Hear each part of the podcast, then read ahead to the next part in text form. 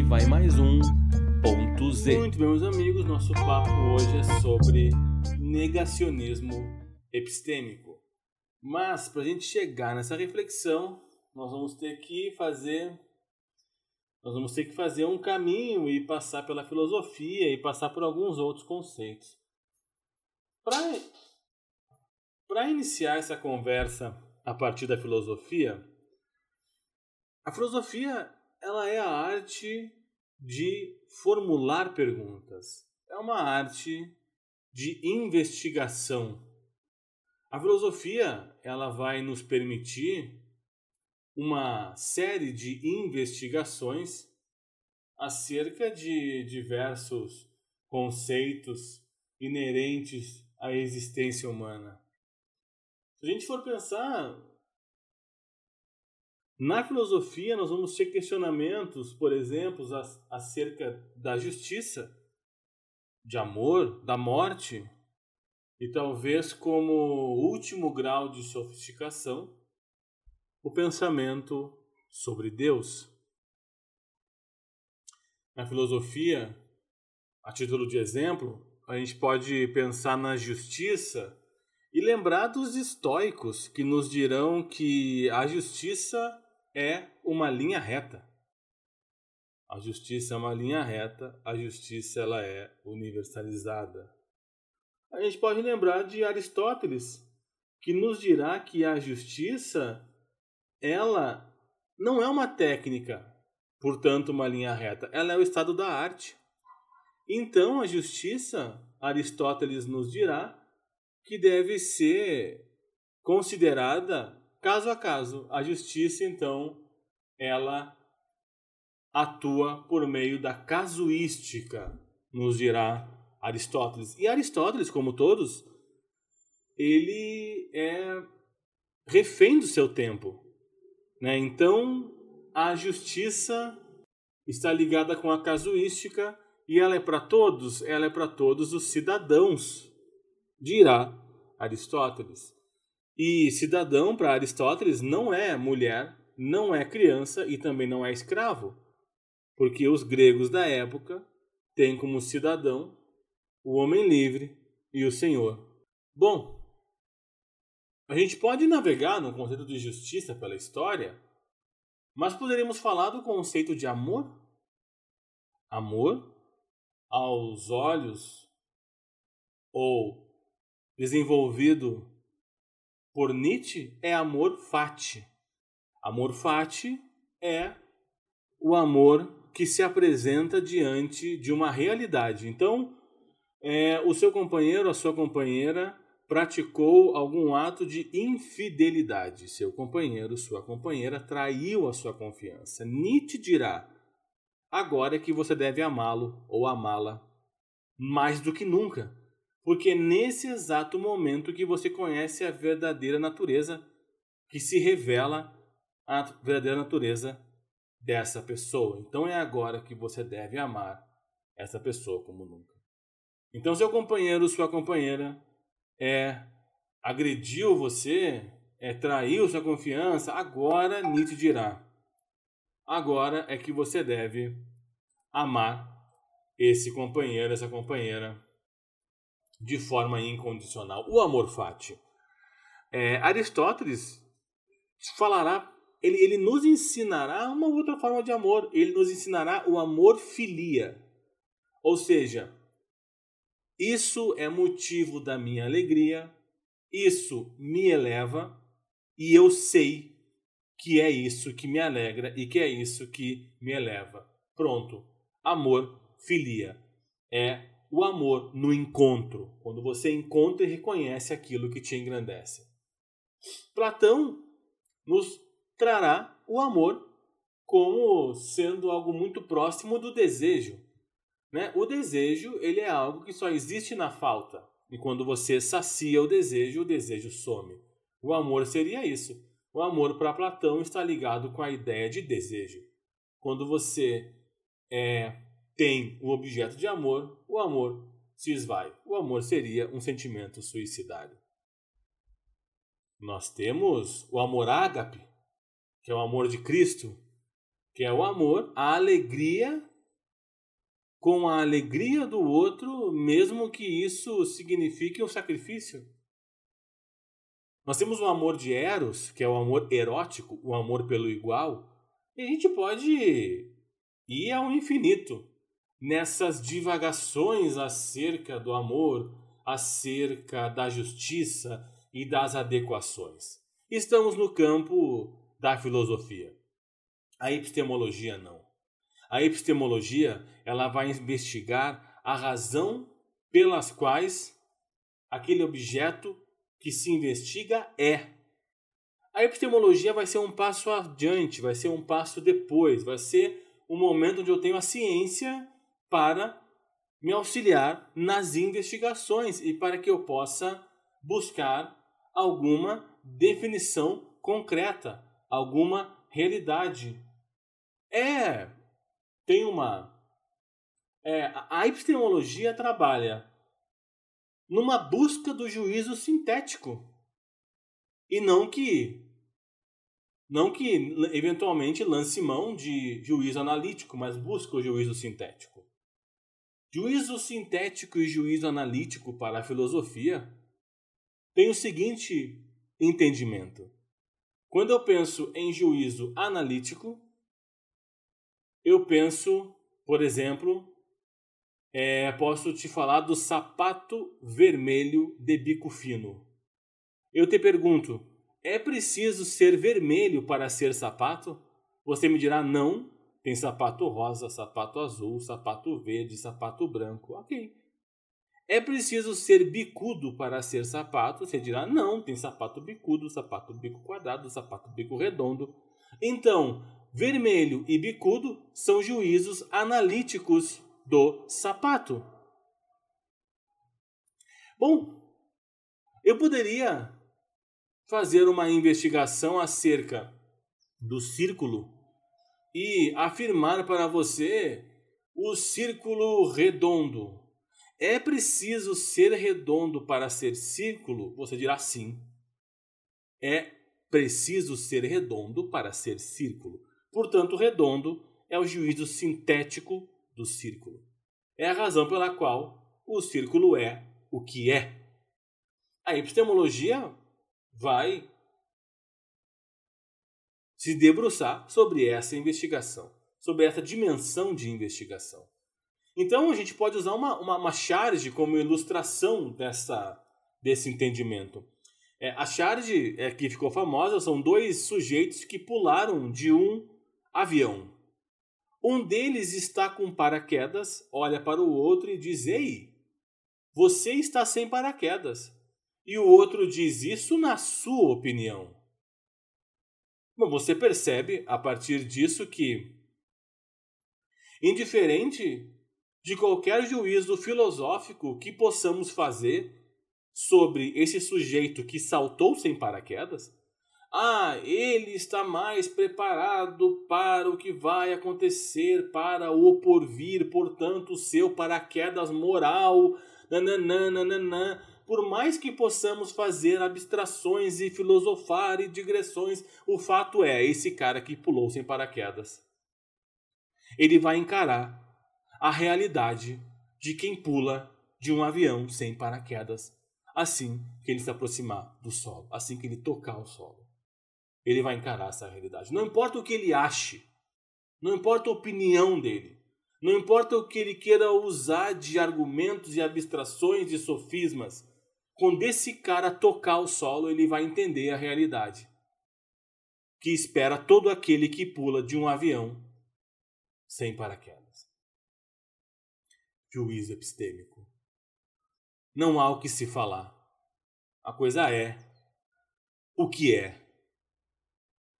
Bom, é, a gente poderia falar, por exemplo, sobre. Mas o que acontece quando nós temos um, um país que, que, que, que defende ou que, de alguma maneira, vai pleitear o fechamento do Congresso, o fechamento da Suprema Corte? É bom, ele vai encarar aquilo que espera um cara que pula de um avião sem paraquedas. Ora, um país sem Congresso, sem Suprema Corte, é um país sem democracia e é um país sem Estado democrático de direito. Ponto. É isso que é. Não há o que se retorcer ou distorcer disso. É ponto. Se você acha que para resolver o país precisa fechar o Congresso, fechar a Suprema Corte, precisa que os militares tomem conta do país, é pronto, você quer, você quer uma realidade sem democracia, sem Estado democrático de direito e não se fala mais nisso. A diferença entre o juízo epistêmico e uma análise filosófica, ou um juízo filosófico, é quase como uma diferença entre a dogmática e a zetética. Dogmática vem de dogma. Dogmática ela busca a certeza. É isso que busca a dogmática. A epistemologia não busca a certeza, mas busca a razão pela qual a coisa é. O que vai te trazer algum terreno sólido para que você possa colocar o pé. E a zetética? A zetética não se preocupa com o fim, ela se preocupa com uma análise infinita. Então, pena de morte no Brasil é permitido ou não? O dogmático vai te dizer: olha, está na Constituição, em caso de guerra, pode ter pena de morte. Em caso de não guerra, não pode ter e ponto, acabou. O que a zetética te dirá? Ela vai fazer uma análise sobre isso. Olha, mas será que cabe falar em pena de morte numa realidade aonde o juízo da busca para a verdade costuma ser tão falha e é falha num ambiente de normalidade, não será mais falha ainda num ambiente de exceção? A busca pela verdade material? Bom, isso é o juízo zetético da coisa, é a, a investigação e ele nem está preocupado com a resposta que você vai dar de fato, porque você vai respondendo e vamos continuar investigando. E óbvio, o ideal é que em algum momento você pare, pincele essas investigações e forme uma dogmática. Você pode trafegar da zetética para a dogmática e assim por diante, não tem nenhum problema. Mas eu só abordei isso para te dizer, a epistemologia não é sinônimo de dogmática, mas ela vai investigar esse arqué. Arqué vem de arqueologia, buscar o arqué. Aliás, arqueologia, arque, arqueologia vem de arqué, né? Buscar o arqué, buscar o princípio. Você, como, como um arqueologista, você pega um pincel e você vai pincelando e tirando tudo que está em volta daquilo, todos os juízos analíticos, até que você encontra a essência, o arqué, aquilo que faz a coisa ser o que é. Juízo epistêmico. É, uma outra análise que a gente pode fazer, para dar mais um passo, é falar sobre verdade absoluta e verdade relativa. E por que é tão importante falar sobre verdade absoluta e verdade relativa? Porque alguém te perguntará, diante de tudo isso, Zander, aonde está o justo? Aonde está o justo? Aí a gente precisa tentar conversar um pouco sobre a verdade a verdade relativa e a verdade absoluta, Nietzsche nos dirá que não existem fatos, tudo que existem são interpretações acerca de fatos. De certa forma, ele quase que defende que não existe verdade absoluta, só existe verdade relativa. O que, por si só, essa afirmação que eu disse por último agora, é um paradoxo. Porque se você me disser assim, Zander, só existem verdades relativas eu te perguntarei: tem certeza absoluta? E se você disser que sim, pronto. Acabamos de determinar uma verdade absoluta e construímos um paradoxo. Eu prefiro eu prefiro entender que existem regras e exceções. Eu gosto muito dessa reflexão. Então existem regras e exceções. A verdade relativa é a regra. E existem exceções, que são as verdades absolutas. E aí voltamos a nos questionar onde está o justo. É...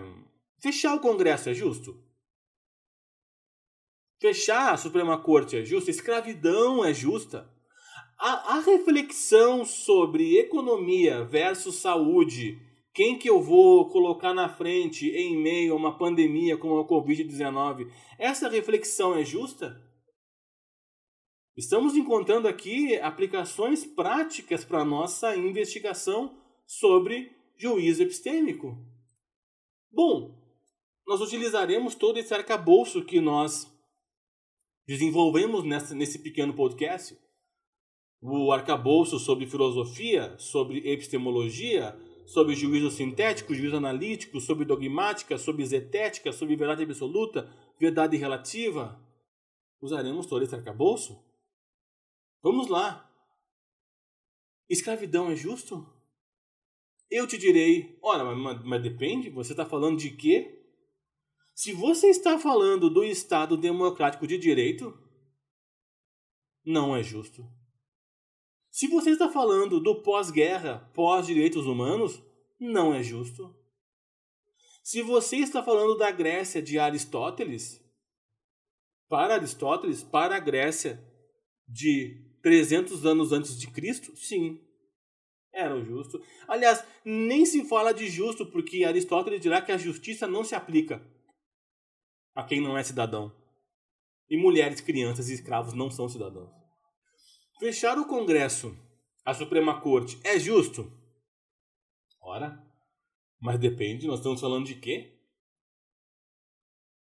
Estamos falando da implantação de uma ditadura. Ora, a, a, na perspectiva do ditador, ele dirá que sim, óbvio que é justo. Estamos falando de um fascismo. O fascista te dirá sim, é óbvio que é justo. Estamos falando de um nazista um nazismo, em frente ao nazismo, mergulhado no caldo nazista, mergulhado no caldo fascista, mergulhado no caldo ditatorial, seja ele de qualquer posicionamento político, te dirá claro que é justo. Nós estamos falando do Estado Democrático de Direito? Sim, não é justo. Ponto, acabou. Não se discute.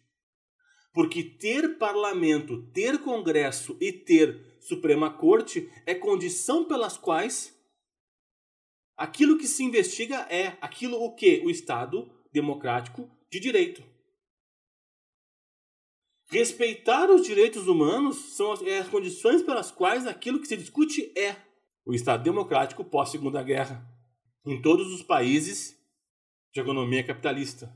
Bom, a gente pode dar um, um próximo passo a discussão entre economia e saúde é uma discussão justa? Mas depende. Você está falando do Brasil pós-Constituição de 88? Sim, não é justo. Por quê? Porque o artigo 1 da Constituição da República trata dos fundamentos do Estado democrático de direito. E o inciso 4 fala os valores sociais do trabalho e da livre iniciativa. E é preciso entender o que isso significa. Valores sociais do trabalho nada mais é do que a aproximação do Estado. É o Estado se aproximando que gera o valor social do trabalho. De diversas formas.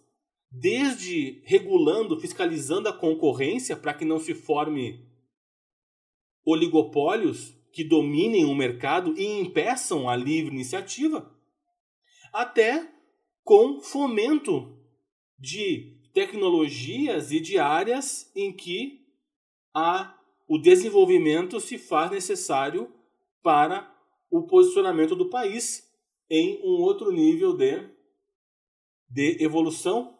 Os valores sociais do trabalho, quando você protege aquele que trabalha, você protege a economia como um todo. Tem que ter gente trabalhando e gente com renda para ter negócios. Então, os valores sociais do trabalho são a aproximação do Estado para regular esse mercado, para regular a relação entre trabalho e capital. E a livre iniciativa? A livre iniciativa é o afastamento do Estado, para que as pessoas possam desenvolver os negócios e realizar negócios entre si, de acordo com as suas necessidades, de acordo com as suas particularidades de cada região. E por que, que tem esse E no meio? Valores sociais do trabalho e da livre iniciativa. Esse E é uma conjunção. Conjunção se trabalha na lógica aristotélica. Quando eu digo trabalho e estudo, eu estou formulando para você uma sentença, trabalho e estudo, que pode ser segmentada em duas afirmações, em duas proposições. Trabalho pode ser verdade ou mentira. Estudo pode ser verdade ou mentira. Trabalho e estudo, a união das duas pode ser verdade ou mentira. Quando eu digo trabalho e estudo, e você verifica que eu estou mentindo porque eu não trabalho, eu só estudo, essa proposição inteira é falsa. Quando eu digo trabalho e estudo, você vê que eu trabalho de fato, mas eu não estudo? Essa proposição inteira é falsa. Quando que a proposição inteira, trabalho e estudo, será verdade? Quando o trabalho for verdade e estudo também for verdade. Quando na Constituição nós temos os valores sociais do trabalho e da livre iniciativa, pronto, nós temos duas proposições, as duas têm que ser verdade. O Estado tem que se aproximar e o Estado tem que se afastar ao mesmo tempo. Se aproxima para dar, para gerar valores sociais, se afasta para poder propiciar a livre iniciativa. E o que nos dirá Roberto Eros Grau, na, na, uma das maiores obras sobre direito econômico na Constituição brasileira da história? Nos dirá que dessa junção a dedução lógica é a responsabilidade social. E eu volto à pergunta que eu te fiz: a decisão entre economia e saúde é justa? É óbvio que não, porque não há o que decidir isso no, na, no, no Estado democrático brasileiro. O fundamento do Estado democrático brasileiro vai ter que olhar para as duas realidades. Não decidirá entre uma e outra, olhará para as duas, encontrará um meio termo entre as duas. Não irá pender para um, não irá pender para outro. Não irá. Trabalhará a saúde, porque sem pessoas não tem renda, não tem capital. E trabalhará o capital, para que as pessoas consigam ter saúde, continuar consumindo e continuar produzindo. Isso é difícil, é claro que é difícil. É claro que é difícil. Se não fosse, não precisaria de toda a estrutura que há na administração pública. Mas o que eu fiz com essa investigação toda, eu procurei as razões pelas quais aquilo que é, é. Eu procurei o juiz epistêmico da coisa. Quando eu te falei economia e saúde, o que é justo pensar sobre isso ou não, a gente foi buscar qual é o fundamento disso. Qual é o juiz epistêmico disso? A gente foi para o fundamento da República, analisamos um dos fundamentos que é a aproximação que implica a aproximação do Estado, o outro que implica o afastamento do Estado, o que significa a junção dos dois. E aí entendemos que no Estado Democrático Brasileiro, com base no seu fundamento, no artigo 1 que inaugura a Constituição, essa reflexão não se faz válida. Mas eu não estou aqui para falar sobre essa reflexão. O que eu te falei no início da conversa é que a gente falaria sobre juízo epistêmico, sobre negacionismo epistêmico. E é por isso que quando a gente demonizar a imprensa, é atentar contra o pensamento democrático. Não quer dizer que você não tem que ter uma imprensa que se responsabilize pelo que fala, que não possa, que não deva é, coibir a fake news. Não, mas demonizar a imprensa é contra o pensamento democrático. Demonizar, pregar fechamento de congresso é contra a democracia. E aí, quando eu vou debater com alguém sobre política, e para fechar o nosso podcast, esse é o último ponto.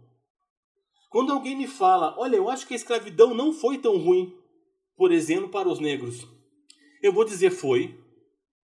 Eu acho que a escravidão não é tão ruim, eu vou dizer é, e vou explicar o porquê. Agora, se por acaso essa pessoa me disser, eu vou dizer, olha, porque no Estado Democrático de Direito, se a pessoa disser, olha, mas eu não estou falando de Estado Democrático de Direito. Aí a discussão para mim acabou. Porque o caldo em que eu estou mergulhado é no Estado democrático de direito. Eu não mergulho na lama do fascismo para discutir sobre questões fascistas. Eu não mergulho na lama do escravocrata para discutir sobre questões de escravo. Eu discuto sobre qualquer uma dessas questões dentro do meu caldo, que é o Estado democrático de direito. Se alguém me disser dos direitos humanos para humanos direitos, eu vou explicar por que essa afirmação em si ela é errada. Ela é uma contradição hermenêutica. Vou explicar o porquê. Agora, no, em meio à minha explicação, eu vou dizer por que o Estado democrático de direito, por que os direitos humanos, por que o pós-guerra, e o cara me mas eu não estou falando de democracia. Eu não estou falando de Estado democrático de direito. Aí eu vou dizer, bom, então a nossa conversa termina aqui. Porque tudo que eu for abordar para você vai ser sobre esse guarda-chuva, vai ser mergulhado nesse oceano de pós-guerra, de Estado democrático de direito, de direitos humanos. É nesse oceano que eu navego. Portanto, se você me fala de fechamento de Congresso, fechamento para uma corte, de intervenção militar, eu te digo não e por que não? Agora, se você disser, não, mas eu não estou nesse seu oceano, eu estou falando da maravilha que é a ditadura. Bom, então eu não continuo a conversa. Você navega num oceano, num mar de lama, que eu posso falar sobre, mas eu não entro nele para falar sobre ele. Eu falo sobre ele dentro do meu oceano, que é o Estado democrático de direito.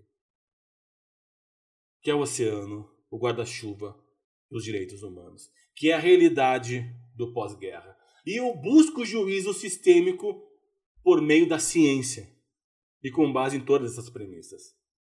E o que é o negacionismo epistêmico? É quando alguém nega os motivos pelos quais o objeto que se discute ou que se investiga é. E a gente vive um, um, um momento aonde isso acaba sendo costumeiro. Vamos tomar cloroquina contra o Covid. Tem estudo dizendo que isso cura a Covid? Não, então não toma. Ah, mas eu acho, não ache. Tem estudo dizendo que não, então não tome. É ciência. É um juízo epistêmico. Mas não tem estudo dizendo que não cura. Ou não é assim que se faz ciência. Ciência não se faz para negativa. Cura ou não cura? Os estudos não afirmam que cura, então você não toma. Além de não afirmar que cura, traz diversas contraindicações. Então você não toma o negócio. E você não faz propaganda para coisa, quanto mais se não for médico. Não posso fazer propaganda a favor, não posso fazer contra. Não se trata de propaganda a favor ou contra. Se trata de divulgação da constatação científica. Isso é uma coisa. A ciência disse que, olha, não tem estudo que diz que cura. Acabou. Então você não toma. Você não vai negar o motivo pelas qual, pelo qual a coisa é o que é. Porque senão, a exemplo do nosso personagem, você, quando tocar o solo, vai vivenciar a realidade de quem salta de um avião sem paraquedas. Aqui é Roberto Zander, no Instagram, arroba a gente se fala no próximo podcast. Fique com Deus. Esse foi mais um ponto Z. Até a próxima. Rádio Mutante. Música transforma.